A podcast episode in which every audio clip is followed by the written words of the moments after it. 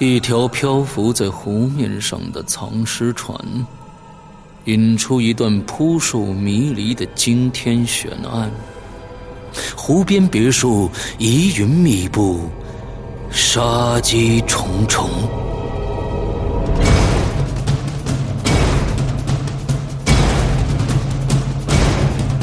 鬼影人间携手中国著名推理小说家蓝马，打造鬼影人间首部中篇推理悬疑音乐剧《湖边别墅的鬼影》。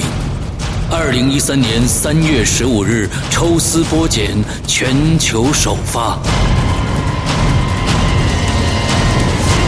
鬼影丛生，魅火舞动，精彩内容尽在鬼影人间苹果 APP。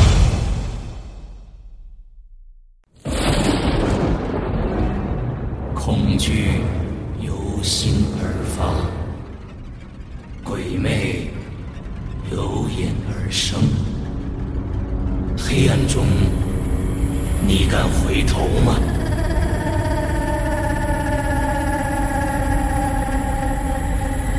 现在你收听到的是《鬼影人间》，阴风阵阵。作者：他日，由刘诗阳播讲。上集。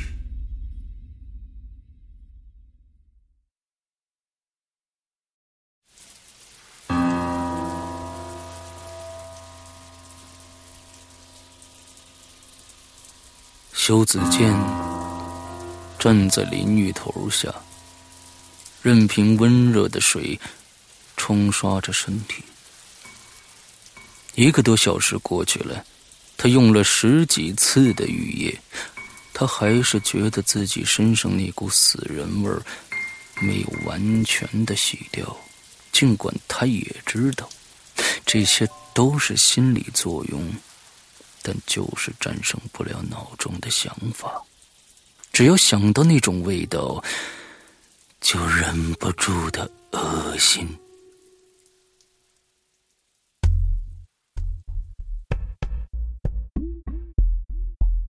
六个小时前，是凌晨三点。那时，修子健还在面对着一具尸体，也就是那股味道的源头。修子健一直很奇怪，那个人没变成尸体前，身上散发的只是淡淡的烟草味儿。刚刚变成尸体，怎么就换了一种味道呢？那是一种……令人想吐的味儿。制造尸体的人就是修子健。如果不想被别人发现，他就必须赶紧把尸体处理掉。地点，修子健早已想好了，就在南城外六十公里的杜阴山，荒山野岭埋尸体，正合适。费了九牛二虎之力，那具尸体才到了车的后备箱里边，不情愿的蜷曲着，因为在这个时候，那尸体本该是僵硬的。回头，尽快的把这个车卖了。修子健想着，脚下用力，那车箭一般的闯进黑夜，直奔杜阴山。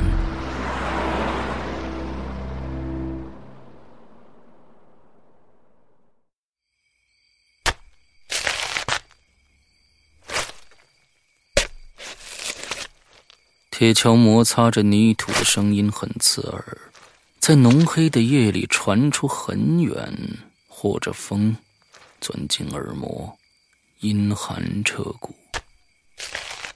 尽管山里的风很冷很硬，但修子健依然挥汗如雨，熟练的为那具尸体制造着坟墓。坑很大。尸体在里边终于不用受委屈了，可以很舒服的躺在里边。填完了土，修子健的腰都快直不起来了。他深吸了几口气，其实，杀一个人就是这么简单，神不知，鬼不觉的。修子健想着，上了车，趁着夜家了。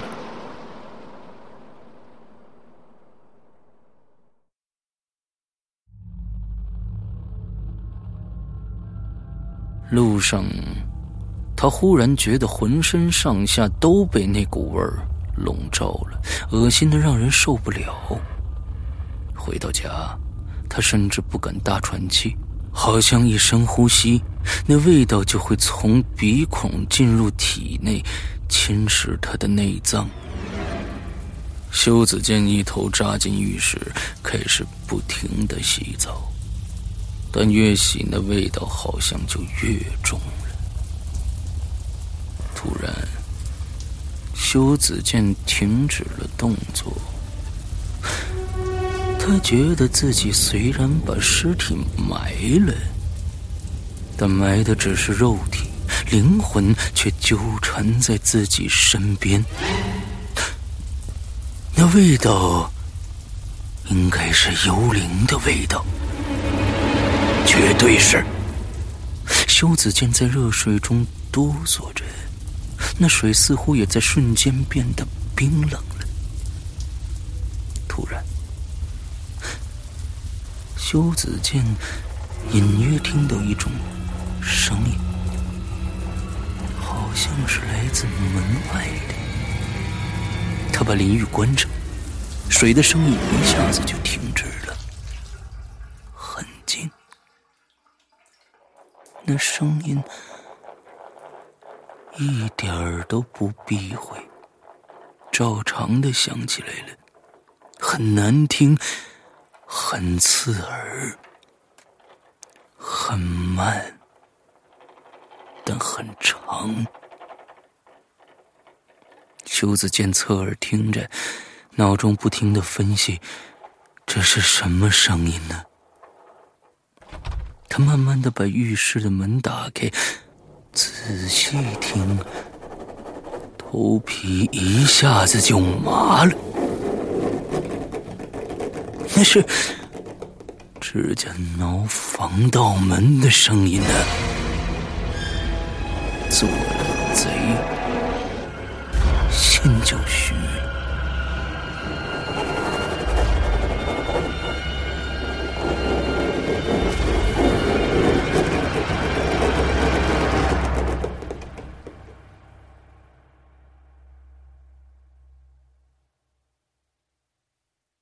那声音消失了很久之后，修子健都没敢再接近门口。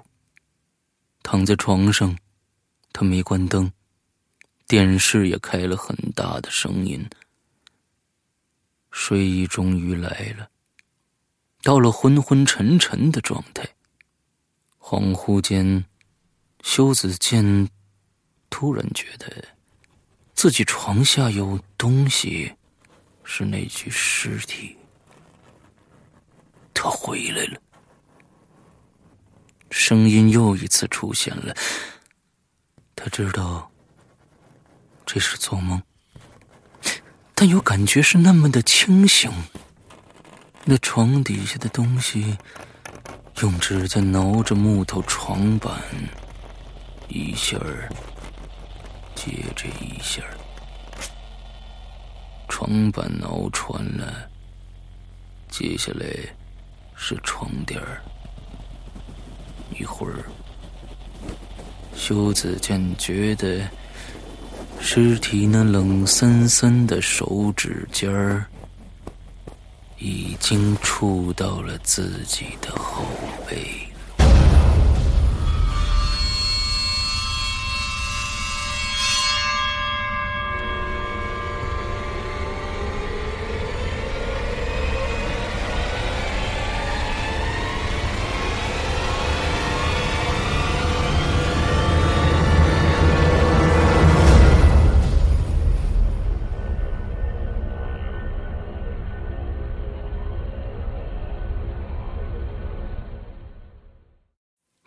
猴恶狠狠的盯着隋小六，如果眼睛能杀人的话，隋小六早已经被那眼神剁碎了。谁他妈让你撕票的？马猴咬着牙问。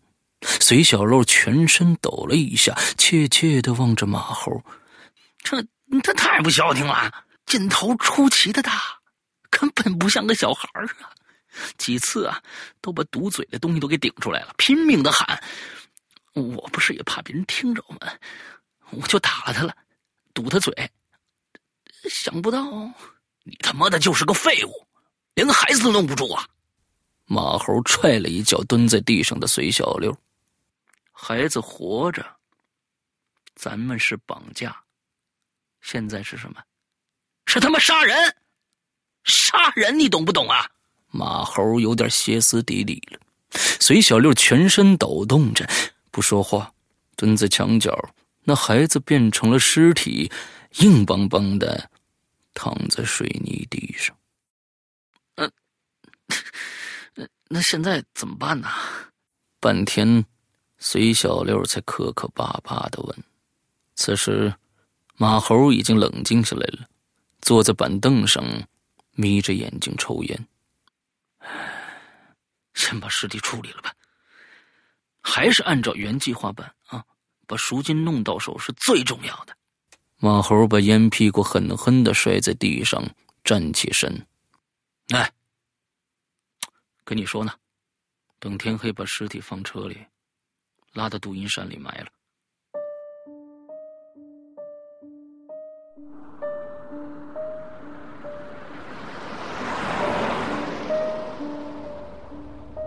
马猴和隋小六开着面包车到了杜阴山，已经是凌晨四点了。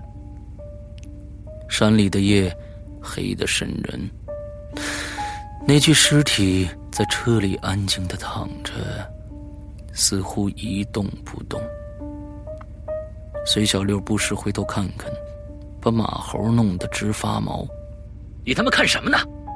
他喊了一句，同时也给自己壮胆我，我觉得他，他他好像没死啊。隋小六怯怯的说：“你他妈是不是魔怔了？成事不足败事有余的东西。”到了山里，又开出很远。马猴停了车，两个人开始挖坑。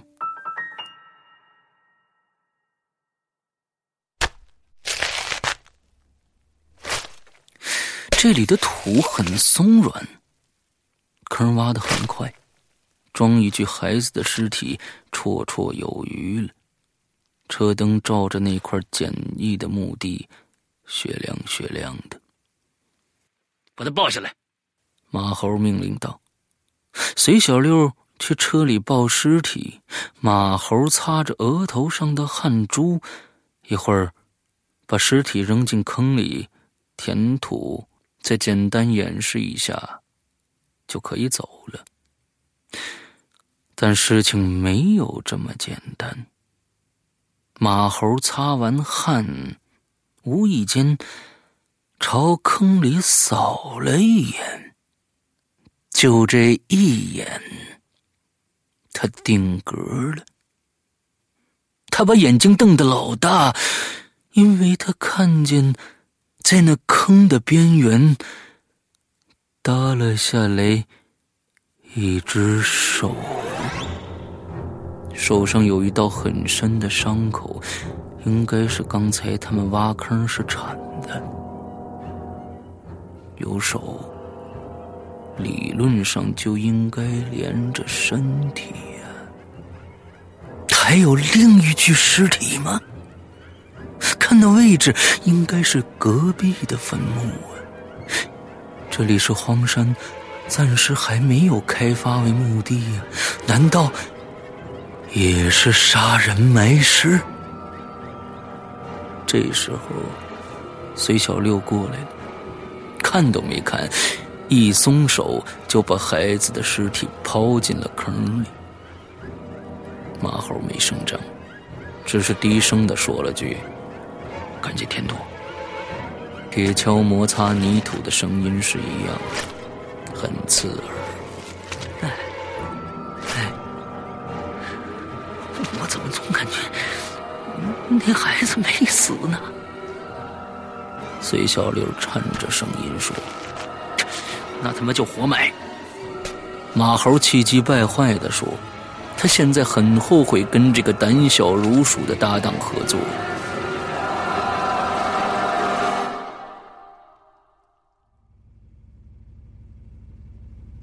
开车回城的路上，隋小六一直扭头望着身后。哎，马猴，那孩子不会从坑里爬出来跟着咱俩吧？马猴沉着脸，没说话。他觉得隋小六现在已经不正常了，这个人靠不住。早晨来了，屋子里空荡荡的。这是马猴上个星期新租的房子，就是为了做这件大事儿用的。现在人质死了，但赎金还得要，而且隋小六看来也没什么用处了。马猴厌恶的看了一眼睡得死死的隋小六，开着车走了。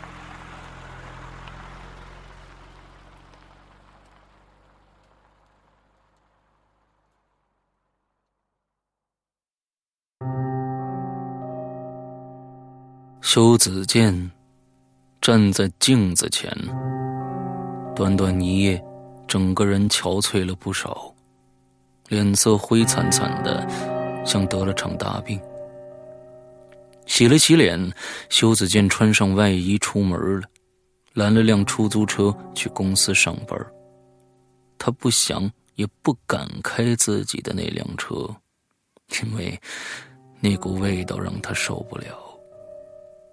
到了公司，没有任何变化，可修子健却觉得恍如隔世一般。洪江的办公室紧紧锁着，修子健快步走过去：“小吴，洪副总还没到吗？”他不动声色的问秘书：“啊，还没有。”秘书也觉得奇怪，每天这个时间，洪江早就到了。修子健在心里暗笑，此时的洪江已经准备好融化在杜阴山的土壤里了。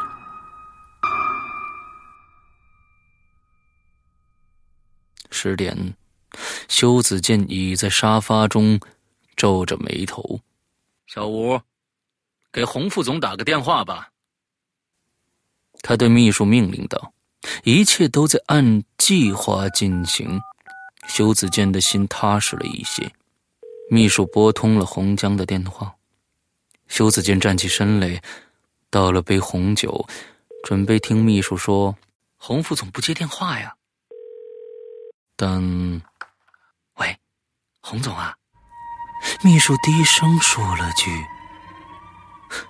这一声，在修子健听来比炸雷还响。”一个被埋在地下的死人居然接听电话了，他瞪着眼看着秘书：“喂，洪总，喂，喂，洪总。”秘书对着听筒叫了几声，他按了电话，又重打：“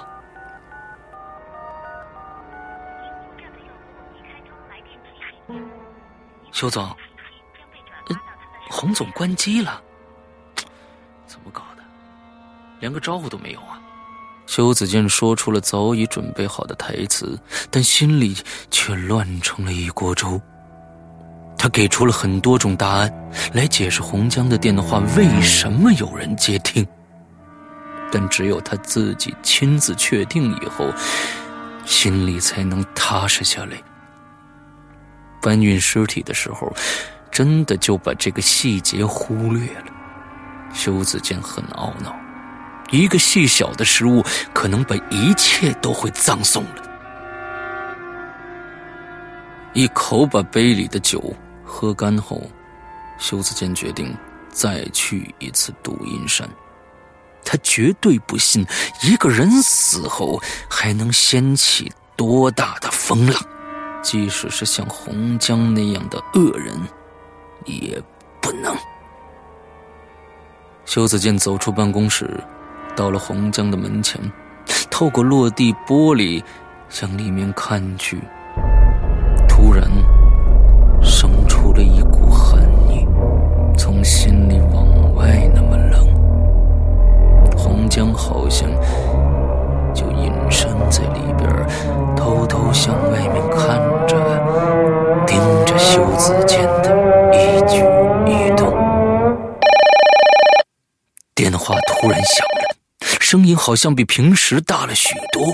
修子健的身体一抖，拿出手机一看，是前妻打来的。他皱着眉头接起来，声音冷冰冰的：“喂，喂，修子健，小宝被人绑架了。”前妻的声音听起来慌乱异常。五分钟后，修子健已经在出租车上。如果小宝出了什么事儿，一定也把那女人弄死，埋在杜阴山里。他咬着牙，恶狠狠地想着。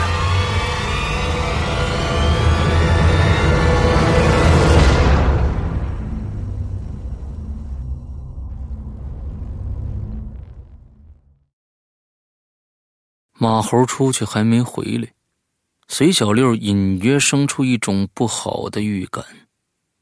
前一夜埋那个孩子的时候，马猴光顾着弯腰填土，他转身去拿铁锹时，发现在车灯的光晕附近，有一个东西在地上静静的躺着。趁马猴没注意。随小六把那东西拿在手里，是一部手机，高档的。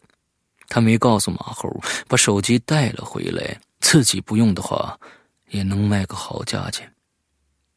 正摆弄的时候，那电话突然响了。随小六没多想就接听了，刚放在耳朵上，他就后悔了。听筒里的女人还在呼唤。他就给及时的掐断了。荒山野岭的，谁把这东西丢在那儿了呢？应该不是什么正常的事儿啊。这东西不能留在身边，万一被马猴发现了，也他妈不好办呐。随小六叨咕着，穿上外衣，出门了。离这里不远。有一个二手货市场，这手机肯定能卖个好价钱。随小六快步走着，再过一个路口就到了。绿灯了，他走在斑马线里，一辆出租车停在右侧，等着变灯，一切都很正常。不正常的来了。一辆车出现在出租车后面，没停，直接闯过来了。出租车猛地被撞了出去，随小六正好走在车前，也随着被铲了起来，空翻落地，一气呵成。朦胧中，随小六提醒自己一定要睁着眼睛，如果眼睛闭上。可能就醒不过来了。他一直瞪着眼，咬着牙，但就是动不了。雪几乎迷蒙住了视线，但他还是模模糊糊的望见，从追尾的那辆车上跌跌撞撞的下来一个人，也受了伤，但不重。随小六惊奇的发现，那个人。竟然是马猴！人群迅速的围拢上来，有的打电话报警，有的救人，还有的只是围观。那部高档的手机也躺在地上，离随小六很远。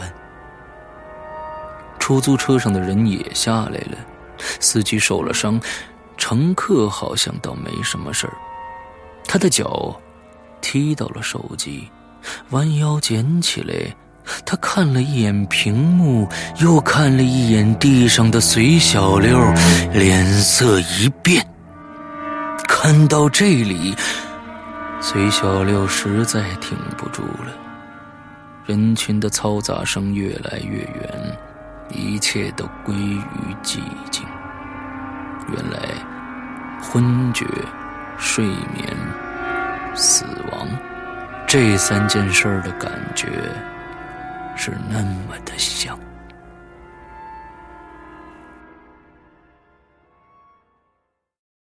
醒过来的时候，随小六发现天已经黑了，自己躺在床上，身体还是动不了。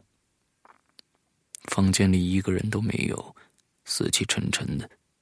随小六回想了一下细节，想到了马猴，心里开始不安起来。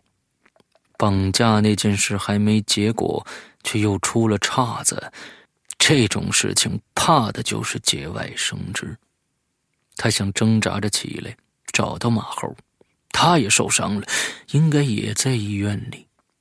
他努力了好几回，就是起不来，好像这个身体不是自己的了。随小六弄得自己满头大汗。浑身裂开般的疼，他放弃了挣扎，大口喘着粗气。一会儿，他听到一声轻响，好像是门开了。他扭过头，一个人影闪了进来。那人站在随小六的床前，看着他，面无表情。但随小六还是能感觉到，那人带着一。股凶气，是白天那个捡走手机的人。那人从衣服口袋里掏出一样东西，递到随小六眼前，是那部手机。那人眼神凌厉，沉着声音说：“这手机是从你身上掉出来的，他怎么在你这儿啊？”我我捡的。随小六和那部手机对视着，话一出口，他就后悔了，不应该承认的。在哪儿捡的？街街街街上。随小六没敢说杜银山，谁没事去那荒山野岭的地方啊？哪儿的劫？说清楚点那人死死盯着随小六。我凭什么告诉你呀？他在心里默默告诉自己，一定不能心虚，要有马猴那样的胆子才行。那人没说话，把手机又放回上衣口袋。随小六眼看着他从另一个口袋中慢慢的掏出一把铁钳来，那种假铁丝用的，很新，看样子没怎么用过。随小六想挣扎，但动一下都困难。他想喊，嘴却被毛巾堵了个严实。那人笑了，用铁钳把随小六露在纱布外面的脚趾夹住，没用力，只是做了个动作。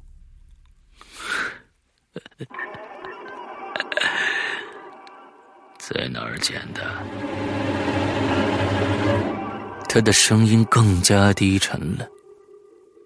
你可以喊，但我保证，这是你在这世界上最后一次惨叫了。随小六冷汗直冒，浑身开始哆嗦，但他的大脑没有停止转动。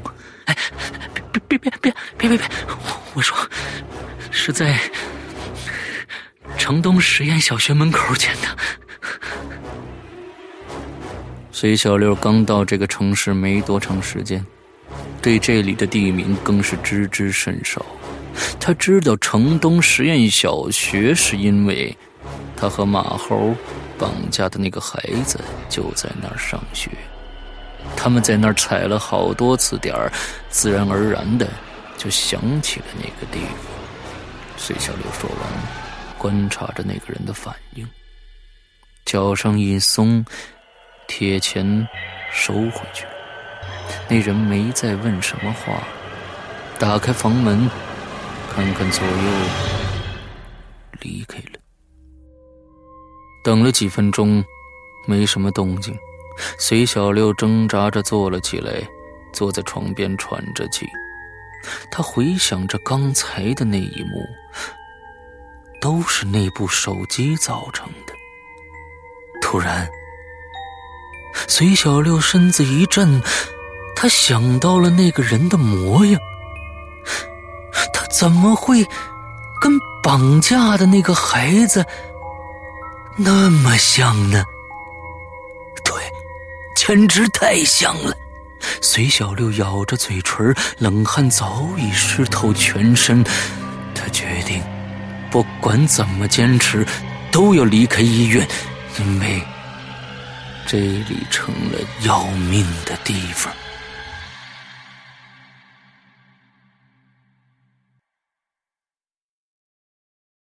马猴的伤不太重。但也住了院，那起事故是他的全责，所以他得跑。撞车的时候，他刚给那个孩子的母亲打完电话交涉赎金，现在这个时候落到警察手里，可不是闹着玩的。趁着月黑风高，马猴从医院成功逃脱了，这对他来说比喝杯水还容易。回到出租屋的时候。已经半夜了，马猴发现隋小六不在，房子里空荡荡的，没有一丝人气儿。马猴站在卧室的前面，朝外面看着。这个房间是六楼，窗子朝着大街，街边有一排垃圾箱，很新，上面编着号，一共五个。马猴和那个孩子的母亲约定，第二天一早八点前，第五号垃圾箱里会有一个牛仔的背包，那里边是赎金。这个地点是马猴定的，居高临下，一切都在掌握中。马猴搬了把椅子坐在窗前，抽着烟，监视着楼下的动静。他给隋小六拨了一个电话。无法接通。现在，马猴对这个搭档已经彻底失去耐心了。看来今晚有一个人坚守阵地了。街上几乎没了行人，路灯散发着昏黄的光，把街道衬得更加的冷清。房间里。似乎也多了几丝阴气。马猴不时回头看着门口，他站起来，把卧室开着的门紧紧锁上了。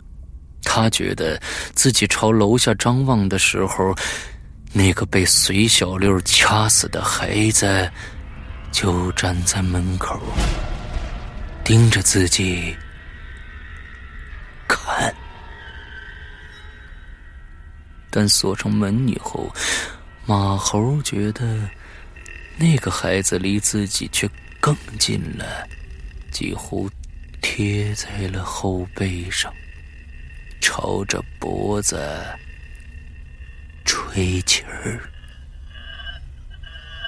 他心神不定的起身，找到了随小六的行李，在里面翻出一瓶白酒，灌了几口，给自己壮胆儿。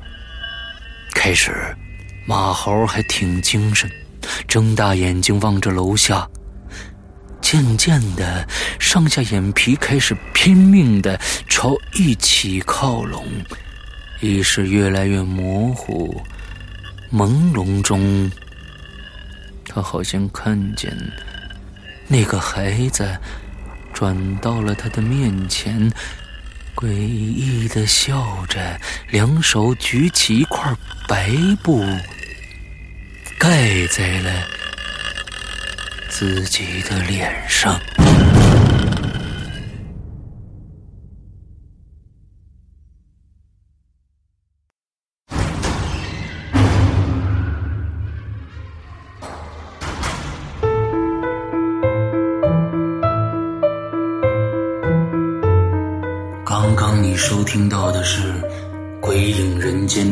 第二季之《阴风阵阵》，作者他日，播讲人刘诗阳，由沙石驿站制作。下周五晚二十三点五十九分，请继续收听。你敢来吗？